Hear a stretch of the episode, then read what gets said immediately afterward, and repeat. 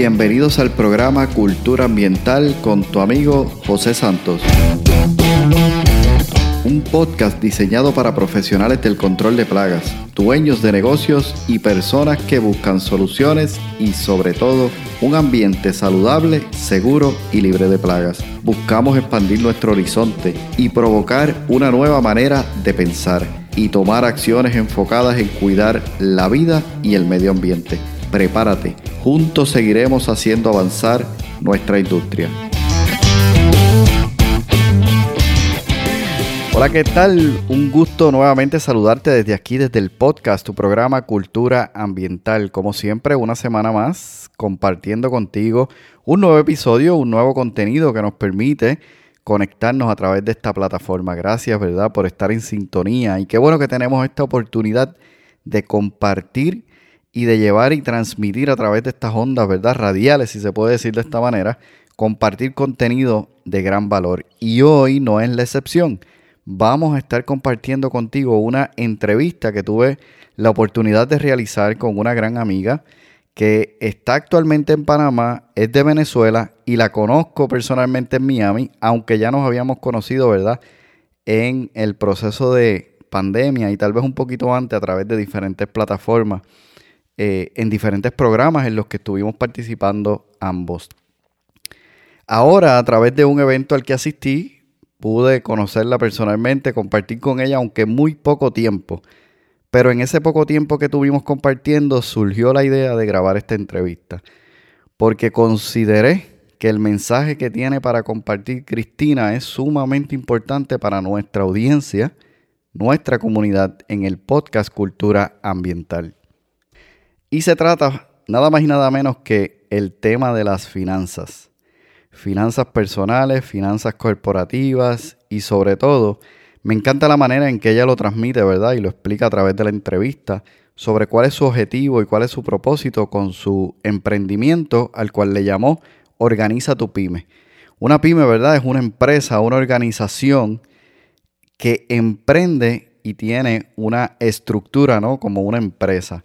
Y ella nos va a estar hablando un poco sobre eso. También nos está contando cómo da inicio a este proyecto cuál es el propósito que tiene. Y hay algo que te adelanto porque es que me fascinó cómo lo mencionó, me fascinó en cuanto a cuál es su propósito y quiero que lo tengas en cuenta en cada momento. Número uno, ella se planteó y es el propósito que sigue día a día en su emprendimiento o su empresa y es que cada vez haya menos empresas que cierren por falta de que no puedan desarrollarse. Es decir, las estadísticas muestran que en menos de cinco años muchas empresas cierran porque realmente no pueden llevar a cabo su negocio por falta de conocimiento, por falta de muchos elementos que también los hablamos en la entrevista y ese es su propósito, lograr que cada vez más sean menos o sea menor ese número de empresas que están cerrando en sus primeros años.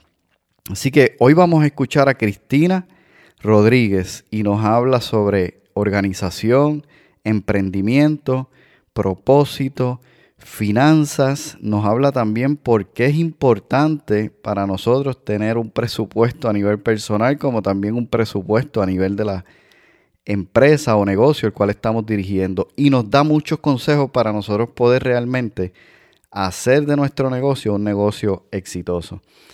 Gracias Cristina por la oportunidad de participar en esta entrevista. La disfruté muchísimo y te lo hice saber, ¿verdad? Cuando estuvimos grabando.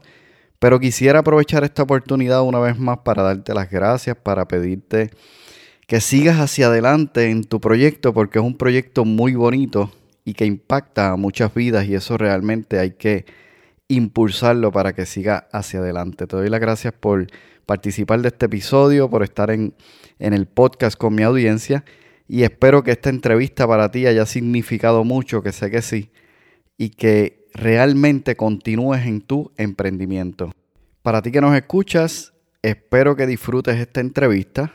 Escúchala desde principio a fin, saca el mayor provecho porque hay muchos consejos que Cristina comparte con nosotros a través de esta entrevista. Abajo en las notas del episodio puedes seguir, ¿verdad? A Cristina eh, te dejo allí las notas, las direcciones donde puedes encontrarla para que puedas seguir aquello que está haciendo y puedas llegar hasta Organiza tu Pyme, donde tiene mucho contenido que sé que puede hacer mucho, mucho en tu empresa. Así que te dejo aquí la entrevista y nos vemos entonces o nos escuchamos al final. Comencemos.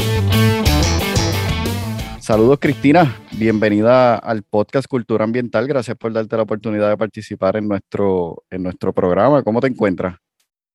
Hola José, bueno, feliz, más que feliz y complacida de acompañarte, honrada, honrada de estar aquí y de poder brindarte un poquito de, de, mí y a ti y a, tu audiencia. Claro, claro que sí, sé que va a ser una entrevista donde vamos a poder conocer, ¿verdad? A Cristina, eh, lo que haces y cómo llegas hasta, hasta donde estás hoy eh, compartiendo mucho contenido y mucha información sobre eh, finanzas, organización y muchos otros temas que voy a dejar que tú más adelante, ¿verdad?, nos cuentes. Me gustaría comenzar preguntándote quién es Cristina, qué preparación tienes, qué experiencias o cualquier, ¿verdad? Cualquier detalle que quieras compartir con nosotros y la audiencia del podcast Cultura Ambiental sobre ti. Cuéntanos.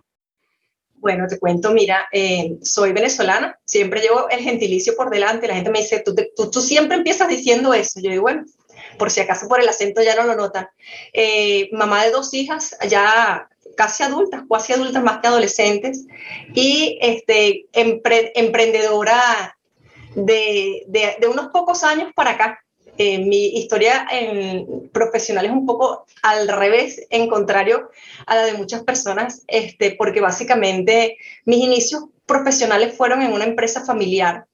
Yo soy licenciada en Administración de Empresa y Contador Público de profesión, cuento con una maestría en Administración de Negocios.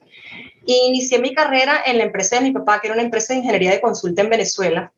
El que dice que trabajar con familia es fácil, yo lo reto, porque de verdad que para mí creo que fue la mejor escuela que tuve, pero por lo complejo que me costó y lo que me costó sudar cada una de las, de las posiciones que escalé dentro del negocio familiar.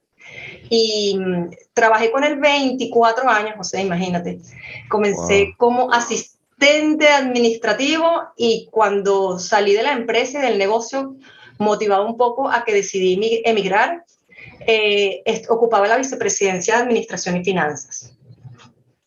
Después de 24 años con él, me decido venir para Panamá por mis hijas, que ya estaban en una etapa adolescente y ya el tema en Venezuela se estaba poniendo complicado con la seguridad.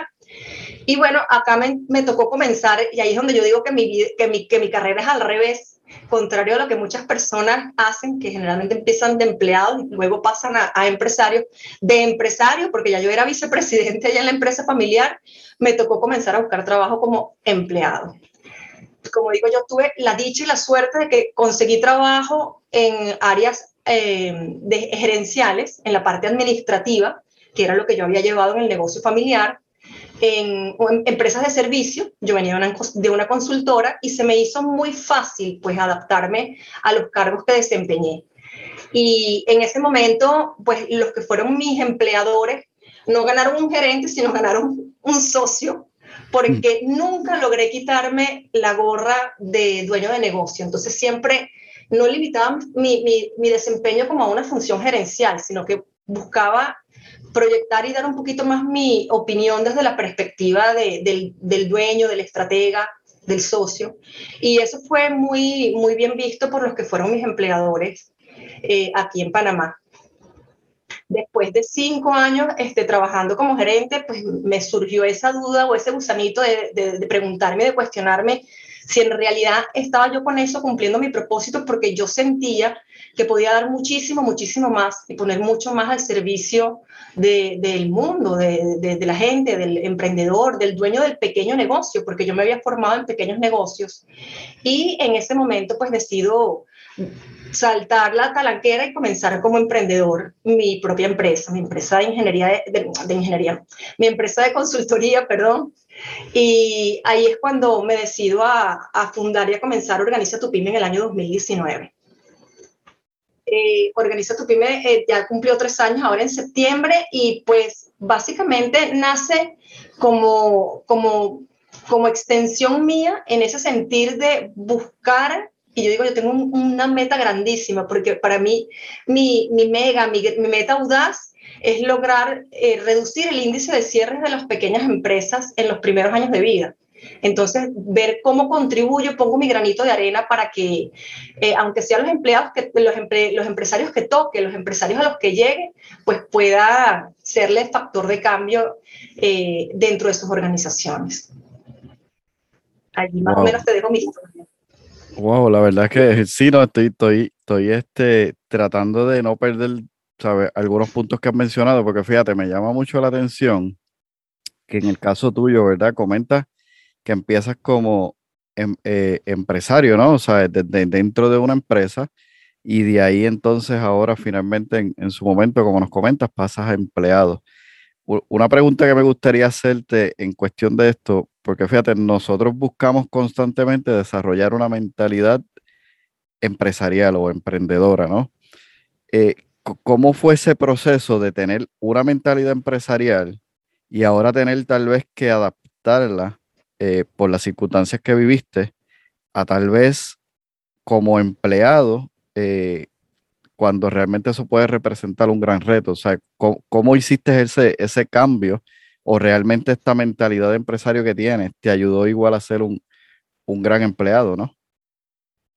Sí, yo creo que, yo creo que tal cual como comentas al final, eh, la mentalidad de empresario que para el momento en que eh, asumí roles de empleado, que por fortuna eran de gerencia, eh, o sea, era un nivel de alto dentro de las organizaciones, siempre me acompañó. Nunca, nunca me vi como un empleado. Y tuve la dicha de que las personas con las que trabajé no lo vieron como una, como una amenaza, sino por lo contrario, creo que estuvieron y están agradecidas porque te cuento que esos empleadores que tuve son hoy en día clientes míos dentro de Organiza tu Pyme, o sea, a ellos les brindo consultoría no me dejaron desligar completamente de las organizaciones.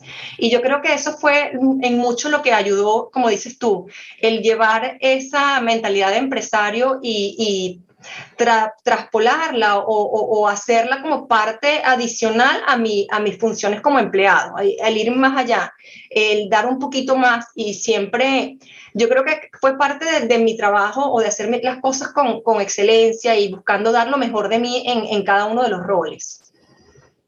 Excelente, me, encanta esa respuesta y, y, y fíjate, te, te, hago la pregunta particularmente porque es que muchas veces se ve el hecho de, de tener un empleo como algo negativo, pero en realidad, independientemente tengamos un empleo o busquemos ser dueños de negocio o empresarios, realmente la clave, ¿verdad? Desde mi opinión, está en poder desarrollar realmente una mentalidad empresarial, una mentalidad de empresario que muy bien se adapta a, las diferentes circunstancias. Así que eso me parece eh, extraordinario de tu parte. Mencionaste también, y estoy tratando, ¿verdad? Rescatando algunos puntos de, tu presentación, propósito. Eh, cuando tú mencionas la palabra propósito, si podrías describirnos, ¿verdad? ¿Qué para ti es propósito? ¿Cómo uno logra alcanzar y encontrar el propósito de uno, de su negocio? ¿Y cómo fue, cómo ha sido tu experiencia en, en ese proceso del desarrollo y de encontrar aquello que realmente es tu propósito hoy día? Bueno, te cuento que mi propósito yo creo que lo conseguí realmente hace como año y medio y ya Organiza tu Pyme estaba funcionando, porque lo que yo pensé que era la razón que me movía a mí y, o el propósito detrás de, de dar el paso de empleado a emprendedor y comenzar mi empresa de consultoría, definitivamente eh, hace un año y medio me di cuenta de que no era mi propósito. Tú sabes que yo soy certificada coach eh, EGM fundacional y dentro del proceso de coaching o de los módulos de coaching hay un módulo especial justamente que es de, de vida ideal y te lleva a enfrentarte con lo que es realmente el propósito de vida. Y allí me, me, me encantó y, y, fue cuando logré dar y entender que el propósito, eh, la manera de identificarlo es viendo patrones que coincidentemente tú hayas tenido a lo largo de tu vida en tus distintos roles. No es nada más un rol personal o un rol familiar o un rol como empleado o como empresario. Entonces, ver qué características común unía todos esos roles y fue cuando yo me di cuenta que definitivamente como mamá, como hermana, como hija, como empleada, como esposa, en todos los roles de mi vida yo lo que hago es acompañar y ayudar, acompañar y ayudar, acompañar y ayudar. Y eso es lo que al final yo digo que trascendió en mí y fue lo que fue el detonante. Cuando yo me sentí que como empleada yo ayudaba, pero ayudaba muy muy limitadamente y que yo sentía que quería ayudar más y que no podía acompañar a muchos, sino al empleador o al grupo que, que estaba de empleados o de personas dentro de la organización como colaboradores, fue cuando sentí como que me picaban los pies y que yo eh, mi propósito era dar más de lo que estaba dando. Y, ese, y fue cuando descubrí que ese acompañamiento era entonces para ayudar no a unos pocos, sino a muchos. Y eh, lo, lo traspolé al área de negocio, porque al final, como digo yo, yo me acuerdo que cuando yo inicié Organiza tu Pyme, digo, yo quiero ser la maricondo de las empresas. O sea, a mí me encanta llegar a un sitio que sea un desastre, y ponerlo como una tacita de plata, donde cada cosa tenga su puesto y todo esté en su justo medida y en su lugar. Y dentro de las organizaciones eh, ocurre mucho de que hay muchos procesos mezclados, hay fallas a nivel de, de personal por falta de, de, descripciones de cargo claras, hay eh, fallas a nivel financiero por falta de un sistema o, no digamos sistema eh, de, tecnológico, sino de un proceso claro de seguimiento de paso a paso que te permita llevar pues una, una gestión eficiente. Y desde Organiza tu Pyme yo dije, mi propósito es acompañar y ayudar a optimizar, a mejorar a través de buscar ese orden y llevar, llevar los negocios de el caos que puedan tener al orden para que la rentabilidad y, la eficiencia del, negocio eh, eh, funcione, sea la óptima y en los negocios puedan escalar y ser sostenibles. Creo que al final este, eso fue lo que me hizo descubrir eh, eh, mi propósito de vida. Wow, te felicito por eso. Y, y qué bueno, mencionaste que recién lo habías encontrado, hace muy poco tiempo, lo que quiere decir que nosotros constantemente estamos en una búsqueda, ¿no? De ese propósito o de ir mejorándolo eh, constantemente. ¿Cómo, te das cuenta? Porque al inicio mencionaste que muchas empresas cierran en, corto tiempo. ¿Cómo, ¿Cómo tú encontraste que eso era tal vez un, una necesidad, un dolor o, un nicho, un mercado que no estaba siendo atendido? O que tal vez era la, necesidad más grande que tienen los, los, emprendedores que inician, ¿no? Comienzan su negocio y según las estadísticas muestran, a los cinco años posiblemente muchos de ellos cierran. ¿Qué te motivó a, a querer apoyar a este empresario en particular? Bueno, este, yo creo que ese, ese, ese mismo propósito mío de ayudar y de, y de, de acompañar, ¿sabes? Porque eh, yo creo que uno de, de, los retos que tenemos los, los, emprendedores es convertirnos en empresarios, porque yo digo que eh, eso no nos lo enseñan ni en la escuela ni en la casa. Es como un proceso de formación totalmente empírico y que depende de que cada uno decida eh, tomar la decisión y asumir el formarse y el capacitarse. Y aún haciéndolo, uno no puede estar en todo. Yo digo que el emprendedor se convierte al principio en un hombre, mujer, orquesta que hace absolutamente todo. Y eso, o sea, como uno no puede estar en todo y abarcar todos los roles, es lo que muchas veces impide que el negocio escale y que el negocio crezca. Pero claro, él lo hace de la mejor forma posible, solamente que no tiene el conocimiento o las competencias para poder eh, saber qué tiene que delegar, cómo puede delegar, cómo puede lograr un proceso de delegación efectiva, a quién necesita en el equipo, qué cosas conservo y qué no. Y mucho, yo creo que está relacionado una cosa con otra, porque también depende, y me he dado cuenta con los negocios este, en los que he trabajado, los al que he acompañado, que mucho depende, porque no hay, una, no hay una receta, o sea, no es algo que tú aprendes en el libro, mucho, mucho depende de cuál es el propósito de cada emprendedor y de qué es lo que cada quien disfruta haciendo. Hay el emprendedor que es artista, que es perfecto y conoce su producto, su servicio y se queda en la parte productiva, pero en temas de, apoyo, o de finanzas, de reclutamiento de personal o quizás de, venta, no, no, tienes, no tiene fortalezas. Entonces allí es donde esa persona tendría que apoyarse. Hay otro que por lo contrario le cuesta muy, les es muy fácil manejar el número y llevar la parte financiera, pero no quiere estar metido en la parte operativa. Y hay también el que es el vendedor estrella y no quiere estar ni en operación ni tampoco en apoyo, como digo yo, apoyo para mí es el área financiera y de personal. Entonces, este, eh, son, eh, es como conjugar y ver cómo se engranan los elementos dentro de cada realidad y de cada negocio. Y eso fue lo que me llevó a entender que, que, en las empresas no hay un traje a la medida y que la manera de servirlas y de ayudarlas para que se reviertan las estadísticas que están ocurriendo básicamente conociendo cada una y viendo qué es lo que cada una necesita y a dónde cada quien tiene que trabajar para lograr escalar el, el, el, problema o, o, sortear el caporal y, lo, y pasar de esa etapa inicial en la que muchos cierran a una etapa de empresa madura o de empresa sostenible. Definitivo. Mencionaste la palabra fortaleza y me parece que es sumamente interesante e importante, ¿verdad? En el proceso. ¿Qué otras herramientas o habilidades crees que nosotros, ¿verdad? Quienes manejamos negocios, eh, debemos ir desarrollando para sobre todo tener un negocio que sea sostenible en el tiempo? Yo creo que al final el dueño de negocio este, que consigue un negocio sostenible es el que consigue en algún momento convertirse en estratega del negocio. El que sabe que su rol, aun cuando al principio sea muy operativo y muy metido en, en, en, el día a día del negocio, el día de mañana es ver desde arriba y saberse apoyar por un equipo que tenga las competencias para ejercer cada uno de los roles en la organización. Pienso que una de las fallas que cometemos muchas veces los dueños de negocio es que cuando decidimos crecer, porque el negocio necesita crecer y necesitamos incorporar personas, no buscamos a las personas adecuadas para las sillas correctas o a la persona correcta para cada silla, sino que eh, nos dejamos llevar muchas veces por el corazón. Y yo pienso que es uno de los desaciertos y de los que muchas veces nos cuesta nos cuesta eh, dinero y nos cuesta tiempo, porque no, no logramos ser todos los efectivos que pudiéramos lograr ser.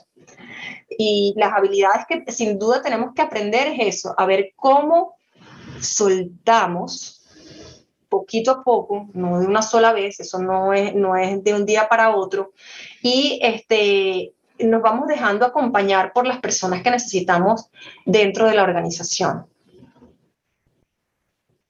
Excelente, excelente.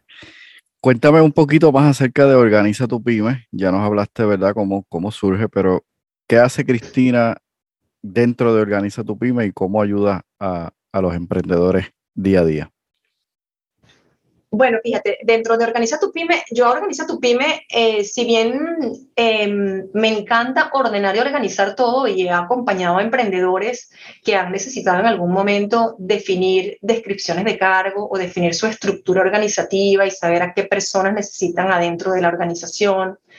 He ayudado a, a emprendedores que más bien lo que necesitan es definir procesos para que los procesos hagan, em, sean la base de operación de su negocio y se, le han, se han levantado los procesos para luego optimizarlo. Yo he decidido tomar como un subnicho o un área específica que es un área que me apasiona, que es el tema financiero.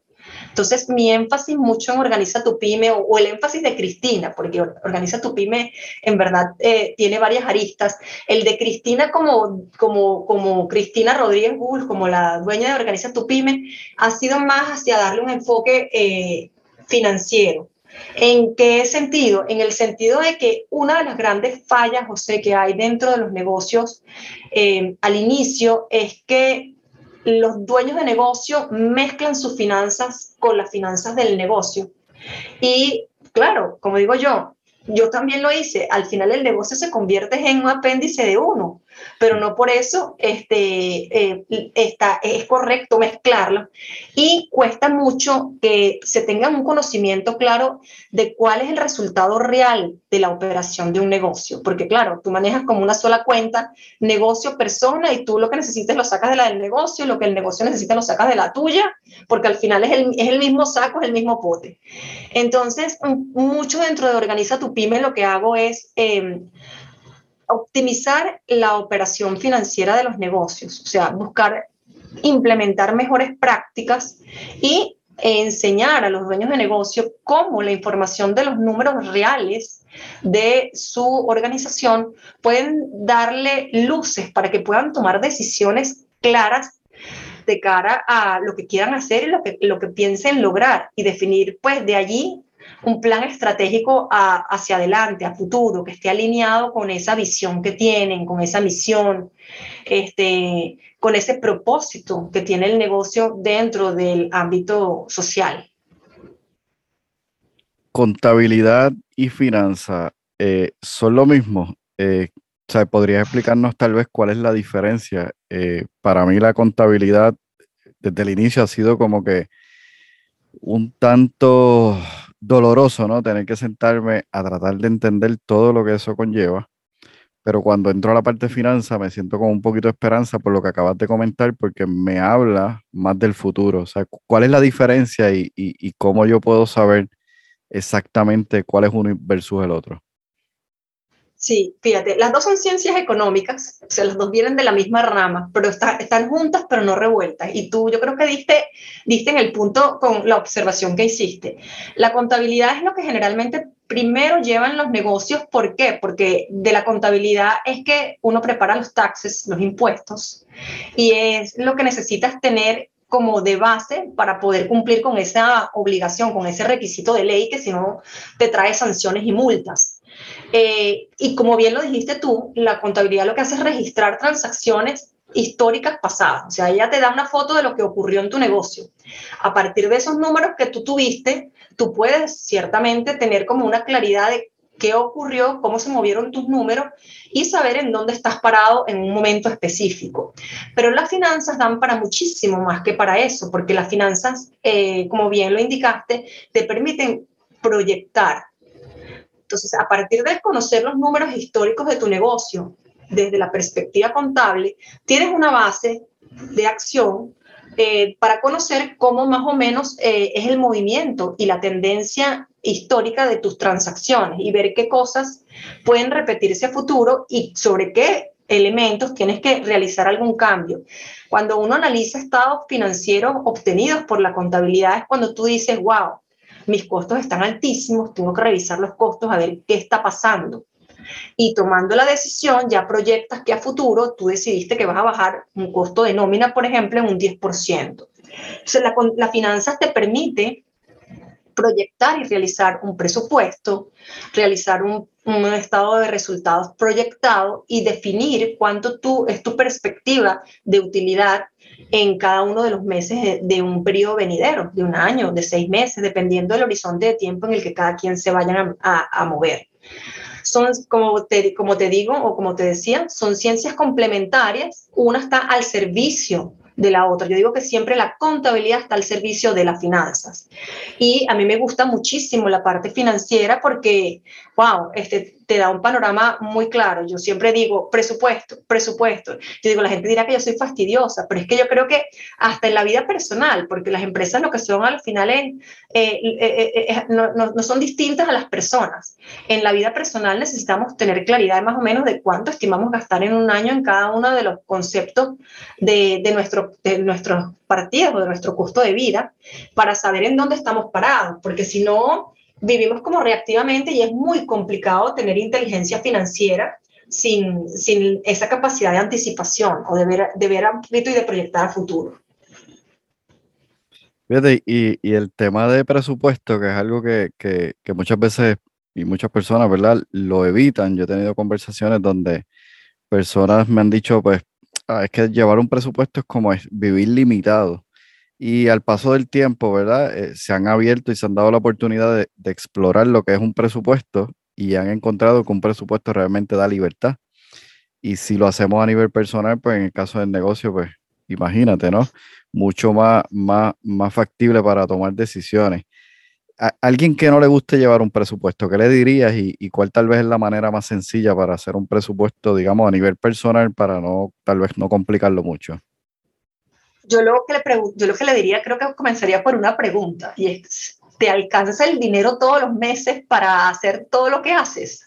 Porque muy, muy seguramente la respuesta que acabo de dejar en el aire será, o, la respuesta a la pregunta que acabo de dejar a la, en el aire será negativa, porque eh, cuando uno no sabe en qué va a invertir lo que uno recibe, uno va gastando sin ningún tipo de control ni miramiento. Y al final te das cuenta de que algo te quedó por fuera a menos que tengas recursos ilimitados, ¿no? Este, y cuando tú, y si en algún momento te pones a analizar qué hiciste con el dinero de un mes, te das cuenta de que no fuiste efectivo y que lo que dejaste por fuera a lo mejor era importante y gastaste en otras cosas que no realmente de las que hubieras podido prescindir. ¿Sabes qué? A mí me encanta poner siempre, y yo a mis clientes, cuando trabajo con ellos en la parte de negocio, les pongo un ejercicio y yo le digo, vamos a identificar los gastos hormiga.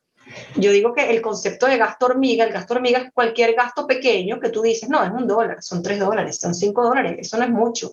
Pero de dólar en dólar al final te vas, te pones a sumar cuánto gastaste en gastos hormiga al final del mes y te das cuenta de que son partidas que de hormiga se convierten en elefante, como digo yo. Y, pongo a la gente y le digo, agárrate una hojita de Excel, no importa, no tiene que ser un formato ni nada, o un cuadernito que tú tengas. Y anota todos los gastos que hagas al día, a día que tú consideres que sean gastos de poco valor o de poca materialidad. El café que te tomas en la tienda, este, la propina que das aquí o allá, eh, que te vas a sacar a hacer blower las chicas o las damas, y cualquier otro gasto eh, que tú normalmente vas asumiendo. Y los invito a que sumen al final del mes cuánto están gastando en gastos hormiga. Muchas veces muchísimos de esos gastos, en el momento en que uno los hace consciente, el día que te vas a tomar el próximo café, porque ya tienes cinco días tomándotelo afuera, decides, ¿me lo tomo o mejor no me lo tomo? Porque ahí con esos gastos, y en los negocios ocurre lo mismo, hay una forma de optimizar muy, eh, muy simple, muy fácil. Lo mismo que las suscripciones que uno muchas veces hace y las deja en la tarjeta de crédito cobrándose y no te das cuenta que son 5 dólares, 8 dólares, 5 dólares, 8 dólares. Suben cuánto tienen al mes y muchas de esas suscripciones a veces ni las usamos. Entonces, yo digo que con el presupuesto te haces consciente, porque en el momento en que lo levantas, te haces consciente en qué es lo que en realidad tú eh, gastas y qué es en lo que necesitas gastar y de qué cosas puedes prescindir. Y a veces consigues eh, ahorros importantes para un bien mayor o para un beneficio mayor. Sí, definitivo. Y, como mencioné, eso nos da, nos da libertad. Yo en algún momento, y te confieso que te comenté ahorita, ¿verdad? Que el tema de la contabilidad, especialmente al inicio del negocio, me creó mucho estrés, pero la realidad por la cual me creó mucho estrés era que tenía mucho desconocimiento. Y cuando llegó el momento de sentarme en la oficina del contador y comenzó a decirme cuánto había estado generando, cuánto había estado gastando, en qué debía eh, cumplir, y había muchas cosas que incluso estaba fuera de fecha, todo eso creó en mí un, un estrés increíble. A medida que lo entendí, sabía, ok, está entrando tanto dinero, tanto está saliendo, comencé a hacer un presupuesto, ¿verdad? Específico para, para mí, mi vida personal y mi, y mi vida como, como empresario en el negocio. Y eso lo que realmente a largo plazo me fue dando fue libertad, que es lo que yo siempre menciono en cuanto a lo que es el presupuesto. Lo he hecho también con el tiempo, ¿no? Medir en qué yo estoy utilizando mi tiempo, porque muchas veces me veía diciendo, no tengo tiempo, no tengo tiempo, quiero desarrollar un proyecto, pero no tengo el tiempo hasta que alguien me dijo, anota en una hoja qué haces día a día, minuto a minuto, hora por hora, y tal vez no hay que ser tan específico, pero sí vas a encontrar esos gastos hormigas que tú mencionas, tanto en el dinero como en el tiempo. Y justo ahora lo estoy haciendo con la comida, porque estoy pasando por un proceso de salud y necesitamos, o sea, yo y mi médico necesitamos identificar qué alimento me está causando eh, cierta tendencia ¿no? en, la salud. Y para eso pues decidí hacer un presupuesto. Eh, hoy comí esto para poder decir, mira, cuando sucede esto es porque tal vez estos elementos o estos alimentos se consumieron. Y realmente nos da libertad y nos ayuda en el proceso. Has mencionado también la palabra optimización, optimizar y, ¿Cómo, tú defines optimizar y cómo tú lo utilizas en Organiza tu Pyme para lograr llevar al siguiente nivel a, tus emprendedores o a tus empresarios que, asistes constantemente? Bueno, fíjate que para mí optimizar es, forma parte de esa mejora continua que siempre todos tenemos las personas y las organizaciones. Es siempre buscar la mejor forma o las mejores prácticas para hacer algo dentro del contexto o partiendo del contexto en el que cada negocio se encuentre. Eh, yo creo que siempre que todo es optimizable, no todo se debe optimizar al mismo tiempo, hay prioridades definitivamente, hay siempre cosas que, y yo digo que las organizaciones son como una mesa de muchas aristas, de muchas paticas, lo que tú tienes que buscar es que todas las patas estén como al mismo nivel, porque si no te queda la empresa así, la, la, mesa así como chueca, como, como, eh, como inclinada. Entonces, eh, la, optimización es lo que te va a permitir justamente lograr que eso, que todas las patas crezcan y, y evolucionen en, la misma medida. Eh, bien sean por, por, mejoras en procesos, bien sean por mejoras en el equipo, bien sea por mejoras prácticas este, para desarrollar alguna actividad, bien sean por mejoras financieras o mejoras en la toma de decisiones financieras o la inversión de recursos. Hay muchas maneras de optimizar un negocio. ¿Qué áreas específicas podrías mencionar que nos pueden ayudar? Porque hemos estado hablando sobre tal vez personas que ya tienen un negocio, pero ¿qué tal si en la audiencia hay alguien que esté comenzando un negocio, esté teniendo muchos retos y sabemos que cuando comenzamos un negocio no solo tenemos muchos retos, sino que todos están en el mismo tiempo, ¿no? Todos al, mismo, al mismo momento y muchas veces no lo sabemos manejar. Y, ¿verdad? sabiendo que tú estás enfocada en ayudar a estas primeras, en estos primeros pasos, para desarrollar empresas y que no lleguen, ¿verdad?, a su cierre en, cuatro o cinco años. ¿Qué áreas funcionales eh, consideras que hay dentro de las empresas o pymes, como tú le llamas, para que puedan realmente tener éxito? Eh, bueno, lo, correcto o, el, deber ser es que cuando una empresa está en una etapa madura, eh, tiene siete áreas funcionales, ¿ok? Ahora, tú me estás hablando de una empresa que está comenzando y básicamente cuando todo el negocio comienza, hay tres actividades principales en la etapa inicial que el dueño de negocio se enfoque en hacer. Tiene que estar coordinando que las operaciones para elaborar el bien que él eh, produce o desarrollar el servicio eh, estén funcionando, que, o sea, que las actividades operativas estén funcionando para prestar el servicio, para producir el bien. Tiene que definitivamente abocarse a conseguir clientes, porque sí, o sea, ahí estamos hablando entonces de la parte de operaciones, y de la parte de ventas. Ya ahí tienes dos áreas eh, fundamentales desde el inicio. Y definitivamente tiene que eh, evaluar o, acompañarse de la perspectiva financiera, porque sin dinero ninguna de las otras dos es sostenible. Y cuando hablamos de la perspectiva financiera, pues básicamente eh, implica las actividades de control de ingresos, costos y gastos y este, de facturación y cobranza, que son las que van a permitirle mantener el negocio en marcha. Entonces, en esa etapa inicial hablamos de tres áreas específicas. Em, cuando uno desarrolla las áreas dentro de un negocio, yo digo que siempre hay tres niveles. ¿ok? Cuando arranca la etapa inicial, los niveles en realidad se reducen a dos. El nivel, de, el nivel operativo, que es básicamente el que tiene que ver con ventas y con operación, y el nivel de apoyo, que es el que tiene que ver con la parte de, de manejo financiero y administrativo. Fíjate que el tercer nivel que falta en esta etapa inicial porque el hombre o la mujer que es emprendedora empieza como hombre-mujer orquesta en la operación, metido en la operación, es el nivel de toma de decisiones, es el nivel estratégico.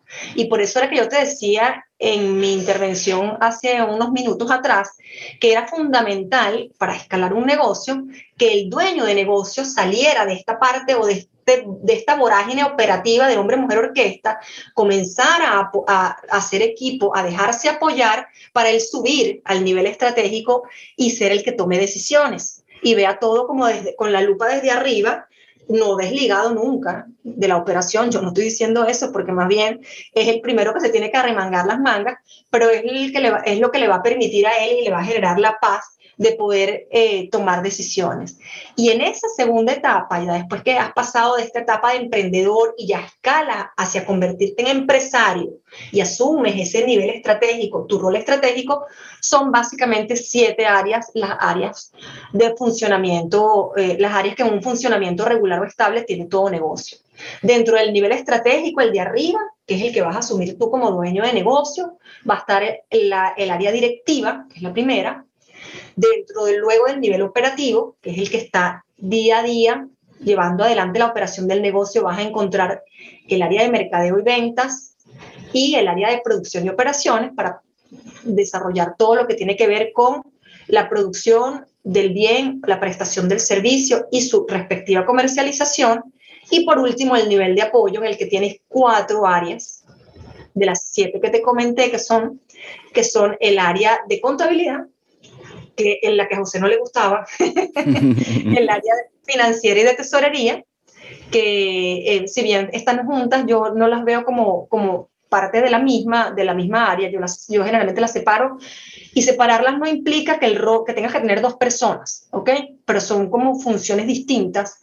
El área de recursos humanos sería la tercera del nivel de apoyo y la última, que es el área de gestión, que es el que te lleva a esa parte, como me preguntabas tú, o a ese proceso de mejora y optimización constante, de ir viendo cada una de las áreas del negocio y ver en dónde hay que cambiar algo. Mercado de venta necesita algo, hay que cambiar la forma como se está trayendo clientes, hay que cambiar la atención al cliente, hay que establecer mejores canales de comunicación y es la que está siempre haciendo como, buscando como con la lupa, revisar desde el área directiva todas las anteriores de dirección, mercado y ventas, producción, finanzas, recursos humanos y contabilidad.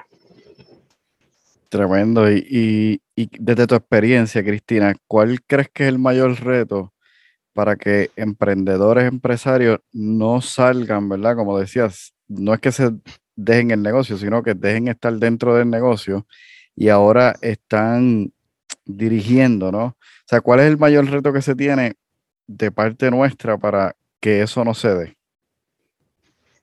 Eh, mira, yo creo que el mayor reto, bueno, yo te voy a hablar por mí por Cristina, a lo mejor algunos coinciden conmigo. Yo creo que el mayor reto es que uno siente como emprendedor que después que has tenido el control de las cosas, si te dejas acompañar y vas buscando formar equipo, pierdes el control. Y es totalmente contrario, o sea, más bien en el momento en que tú comienzas a delegar procesos, puedes asumir otro control que es mucho más poderoso dentro del negocio a veces cuesta muchísimo, porque es, pero es una falsa creencia, es como cuando tú hablabas ahorita de, del tema de mentalidad, eh, la mentalidad para escalar y para trascender de empleado, perdón, de emprendedor a empresario, yo creo que tiene que estar constantemente en, en crecimiento y, y, retándose para el crecimiento. Y entender que a veces no nos sentimos cómodos, pero son pequeños pasos que uno tiene que dar para salir de la zona de confort y retarse a crecer y a convertirse, como te decía yo al principio también, cada día en esa mejor versión de uno mismo, ¿verdad? Y, y, y entender. Y habrán subidas y bajadas. A mí me encanta un gráfico que por allí rueda y que seguramente tu audiencia lo ha visto, de estoy, estoy muy bien, estoy llegando y de repente te mandan el pico hacia abajo y tú dices, me volví a caer, me equivoqué, contraté a este y este no era la persona que necesitaba. Y bueno, al final yo creo que es parte del proceso de, de, de crecer porque, como te decía al principio, no nos enseñan ni en la escuela ni en la casa a desarrollar negocios. Eso nos enseña en la escuela de la vida unos tienen más suerte que otros, pero bueno, al final yo creo que es un proceso que, que toca y, y, en la medida en que uno entienda que, que, no es que a uno le está pasando, que nos pasa a todos. Y que si otros, yo, yo muchas veces digo, si otros han podido, yo también puedo. Y bueno, me, me, paro, me sacudo las rodillas después que me caí y sigo caminando. Sí, sí, definitivamente.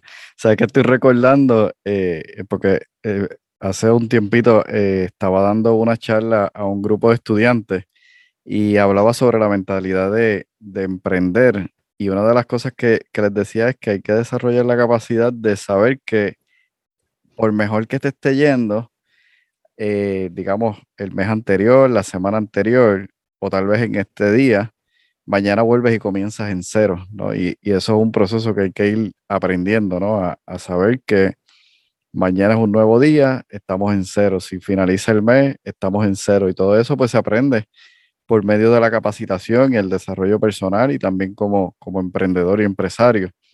¿Cómo, cómo tú te, te educas? ¿Qué haces para mantener constantemente, verdad? E, esa mente clara y, fresca y sobre todo cuando tienes que atender a tantas personas que vienen a ti con problemas para que entonces tú le presentes soluciones. ¿Cómo lo haces? Mira, yo te digo que yo creo que eh, eh, un, un, logro enorme que he tenido y un acierto en mi vida ha sido buscar ayuda, a buscar compañía, a compañeros, apoyo. Yo tengo un mentor, un mentor de mindset, nada más de mentalidad, con el que trabajo eh, todos los meses y a quien le voy rindiendo cuentas de cómo voy. Porque sí, como tú bien dices, eh, la vida muchas veces o el camino del emprendimiento y del emprendedor y el que tiene negocio a veces es muy solitario, ¿verdad? Porque por más que uno tenga grupos de mastermind y compañeros que a lo mejor eh, sufran tus mismos dolores, mm, mm, yo creo que es un tema a veces hasta de pensar que no te aceptan o de que no te van a, no te van a entender. Por lo menos el núcleo cercano, la familia, muy rara vez lo apoya a uno dentro del desarrollo del negocio.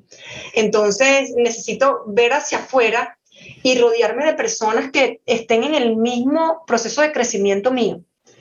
Eh, aparte del acompañamiento de los mentores, que yo digo que en los momentos en los que he tenido gran crecimiento en algún área de mi vida y he podido desarrollarla, cuando comencé mi empresa de consultoría, bueno, tuve a Víctor Hugo Manzanilla, que es nuestro mentor en, común, y luego he continuado pues teniendo mentores tanto para la parte de mentalidad como para la parte eh, de, de, de, ventas. Por ejemplo, a mí las ventas fue un tema que me, que me costó muchísimo muchísimo. Y dejarme acompañar por un mentor, pues me, me permitió sortear mucho más rápido las barreras. Y aparte de, de, la ayuda con los mentores, ha sido pertenecer a grupos de personas que tengan intereses similares a los míos. Eso que te dicen y que uno muchas veces lee y escucha por allí, que somos el promedio de las cinco personas con las que más nos relacionamos. Yo, mira, yo era una persona súper cerrada, o sea, mi vida se limitaba a mi entorno íntimo, mis hijas, eh, mi hogar y mi familia cercana. Yo no tenía relaciones de ningún tipo, José. Y a raíz de que comencé el emprendimiento entendí que mi familia me quiere muchísimo, mis hijas me quieren muchísimo, yo los quiero muchísimo a todos, pero ellos no son las personas con las que yo necesito rodearme para crecer profesionalmente. ¿ok? No por supuesto que las dejo de lado, pero entonces comienzas como a entender que cada, que cada una de las áreas del desarrollo humano para cada persona tiene un peso importante y que es similar a las, a de la mesa con, con las que te hacía el símil del negocio un rato atrás. Eh, tenemos que crecer en todas las áreas de la misma forma o a la misma perspectiva, no le debemos dar importancia a una por encima de otra, porque yo puedo ser muy mamá muy en el área familiar, pero si no me siento profesionalmente, como dices tú, con esa mentalidad robusta y, acompañada de las personas que me empoderan para crecer, no crezco eh, a desarrollando mi máximo potencial. Y así cuando te digo la parte personal y profesional, implica también la parte de las relaciones, la parte, em, la parte económica, la parte financiera, la parte de salud. Entonces, cómo poder poner todas esas pelotas en juego y darle importancia a todos sin volverse loco. Yo creo que definitivamente uno necesita como alguien por fuera que, que sea como tu conciencia, como tu pepito grillo. Sí, sí, sí. Y Cristina, ¿y la lectura? ¿Qué, qué importancia tiene para ti? Yo leo todos los días. De hecho, mira, yo tengo, yo tengo un hábito que yo llamo las mañanas milagrosas. No me lo copié del libro, yo lo había llamado Mañanas Milagrosas por un libro de Robin Sharma, que para mí es así como que el autor, eh, eh, eh, yo creo que fue el que me marcó el, el, antes y el después de cara al desarrollo personal. Este, y, y, dentro de mis mañanas milagrosas, yo hago 20 minutos de ejercicio, yo 10 minutos de meditación y yo leo media hora. Ya después que yo he hecho esas tres cosas, ay, escribo el diario de la gratitud. Ya después que yo he hecho esas cuatro cosas, te lo juro que yo digo, como digo, yo comienzo el día en victoria, porque ya para mí estoy programada que voy, voy, todo me va a salir bien. Y bueno, hay días mejores que otros, pero al final no siento que perdí, porque hasta de las cosas negativas o de, de los eh, incidentes que a uno le ocurren, pues busco entender que todo tiene una razón y, y veo el aprendizaje detrás. Definitivamente, qué bueno, qué bueno. Hacer esos pequeños cambios, ¿verdad? Que dan un gran, un gran resultado y en el, en el caso de, del tema, ¿verdad? Que maneja día a día de las finanzas, es igual. Pequeños cambios puedan hacer una gran, una gran diferencia. Un, un por ciento de mejora eh, definitivamente va a ser un cambio muy grande. Cristina, eh, ya para ir finalizando la, la entrevista, me gustaría preguntarte si hay algo que no he preguntado, pero te gustaría, ¿verdad?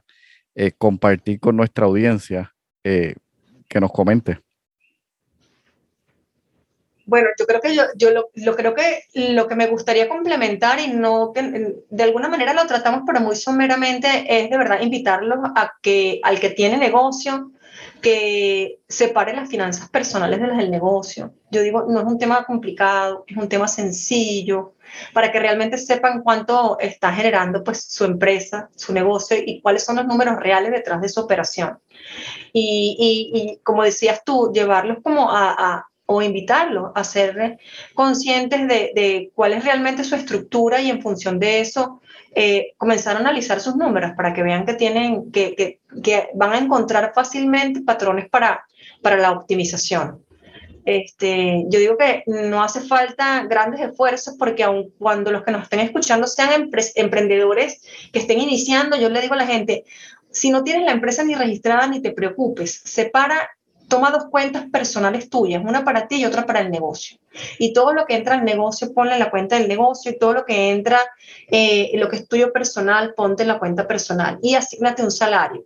Yo creo que es la mejor manera de ver si realmente el negocio es un negocio que es rentable y, que puede ser escalable en el tiempo o si lo que estamos teniendo es un hobby o nosotros mismos lo estamos mal manejando, porque pueden salir del, del ejercicio muchas, muchas, varias, varias revelaciones, pues, y, en el momento en que te haces consciente, a muchos aplican correctivo y pueden revertir pues la situación en la que puedan estar transitando en un momento específico.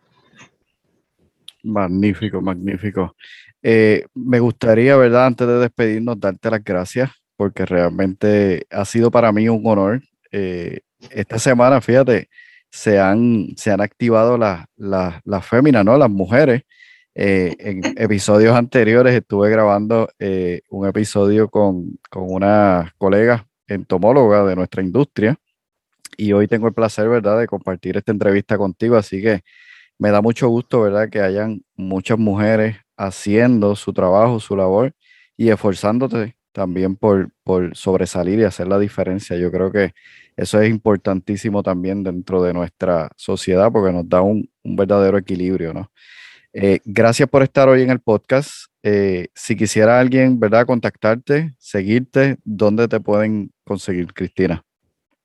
Mi página web es www.organizatupime.com y en las redes sociales estamos como organiza.tupime, eh, tanto en, en, Instagram como en Facebook. Y en LinkedIn me pueden conseguir como Cristina Rodríguez Bulfo como Organiza tu Pyme. Aparecemos, ahí las están los dos perfiles. Este, quisiera agradecerte yo a ti, José, por la invitación y bueno, de verdad que si hemos, hemos estado dos féminas es porque tú nos has honrado este mes con las invitaciones. O sea que podemos decretarlo para ti el día, el mes, el mes de la mujer. sí, sí, sí, muy bien. De verdad que disfruté muchísimo acompañarte. Gracias a ti. Espero que en un futuro nos, estemos viendo. Eh, sé que sí, en algún, en algún otro evento donde eh, podamos conectar y seguir compartiendo y aprendiendo, porque realmente tienes mucho por ofrecer. Así que antes, ¿verdad? De, de comenzar a grabar, hablamos de un proyecto que tienes en, en, curso.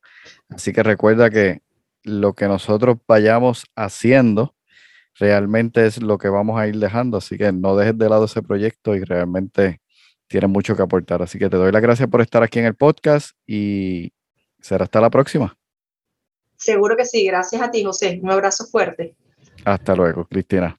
Aquí estoy de regreso contigo para compartir ya cerrando esta entrevista, que espero que te haya gustado tanto como a mí. Espero que haya sido de mucho agrado, de mucha información y mucho contenido para que puedas poner en práctica. Para cerrar, me gustaría solamente eh, recordarte algunos aspectos que a mí me parecieron sumamente importantes que Cristina nos estuvo compartiendo. Número uno, su propósito. Eh, recuerda que muchas empresas comienzan, muy pocas se mantienen y muchas son las que cierran en un periodo menor a cinco años. Entonces me encanta, como dije al inicio, me encanta su propósito de enfocarse en ayudar a aquellas empresas que están iniciando y sobre todo aquellas que tienen una gran visión para lograr un objetivo y un propósito en particular con su empresa para permitirles pasar esta brecha, ¿no? Esta etapa que muchas de las empresas no llegan a, pasar. Así que si tú estás en una empresa tienes tu negocio y estás iniciando, recuerda esos aspectos y repasa lo que Cristina mencionaba para que nosotros podamos ir paso a paso alcanzando las diferentes etapas que tiene un negocio hasta su maduración. Y de allí, ¿verdad? Ella mencionaba algunas áreas que tienen ya las empresas maduras, pero también nos comentaba aquellas empresas que están iniciando en qué debe enfocarse un dueño de negocio, y eso eres tú, si tienes tu negocio, eres un dueño de negocio, eres empresario, y necesitas conocer las diferentes etapas de tu negocio, las actividades principales para poder enfocarte en ellas y realmente alcanzar una empresa exitosa. Segundo, en cada etapa ella nos hablaba, ¿verdad? Que la empresa una vez madura tiene sus etapas. Antes de llegar a esa maduración hay unos procesos. La mayor parte de nosotros estamos en una etapa donde tenemos que ejecutar nosotros mismos muchas de las actividades. Y ella nos compartía y nos hacía mucho énfasis en que es importante aprender a delegar. A delegar aquellas actividades en las que nosotros podemos y nos van a permitir hacer crecer nuestro negocio. Posiblemente en este momento estés haciendo ventas, estés haciendo el servicio y estés haciendo también la parte de números, contabilidad, comprar productos y eso está muy bien. Lo importante y el reto que quiero lanzarte hoy es que comiences a visualizarte ya como una empresa grande y que comiences a visualizar que realmente es lo que necesitas en este proceso. Y por último, algo que es sumamente básico pero sumamente importante, Cristina nos mencionaba la importancia de poder separar nuestras finanzas personales versus las finanzas del negocio y cuán saludable es para nuestra empresa y para nosotros también como personas poder tener esa, esa línea muy marcada, muy delineada, de manera tal que nos permita a nosotros saber esto es el negocio y esto soy yo como persona o como individuo. La mayor parte de las empresas, como ella bien mencionó, comienzan y cometen este error. Así que si estás en este proceso no te sientas mal. Lo que esto significa es que hay oportunidad y hay formas de poder hacer los ajustes necesarios para poder alcanzar el éxito que tanto esperas con tu empresa. Repasa esta entrevista, repasa los consejos que Cristina ha dejado hoy con nosotros, porque realmente son muy valiosos. Nunca, nunca, nunca tomes algo tan ligero y tan liviano, porque muchas veces en aquello que parece muy básico, muy simple, muy sencillo, es donde está realmente la clave para el éxito. Así que hoy te dejo con esta entrevista. Espero que te haya gustado tanto como a mí me la disfruté haciéndola, trabajándola para que pudiera hoy estar lista para ti y escuchándola ya como oyente, porque yo también en muchas ocasiones me coloco mis audífonos, salgo a correr, salgo a hacer mis labores y escucho el podcast ya como oyente y también aprendo, porque hay que tener siempre la capacidad de aprender aún de aquello que pensamos que ya sabemos. Así que espero que haya sido de gran valor para ti el contenido que hemos compartido hoy a través de esta entrevista. Gracias Cristina por esta gran oportunidad. Sé que se va a repetir en el futuro una segunda entrevista y hay varios proyectos en los que estaremos trabajando juntos y así tú lo sabes. Así que te doy las gracias por esta gran oportunidad y sé y espero que para ti haya sido un inicio porque hay muchos proyectos que tienes en hold que realmente necesitan ser impulsados y que van a ser de gran impacto para tu comunidad. Bendiciones, aquí me despido y como siempre digo, recuerda, juntos seguiremos haciendo avanzar nuestra industria.